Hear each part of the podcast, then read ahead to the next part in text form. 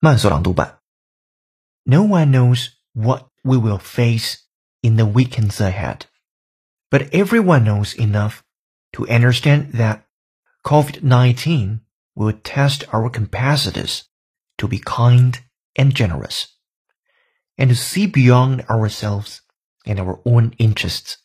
Our task now is to bring the best of who we are and what we do to a world that is more complex and more confused than any of us would like it to be.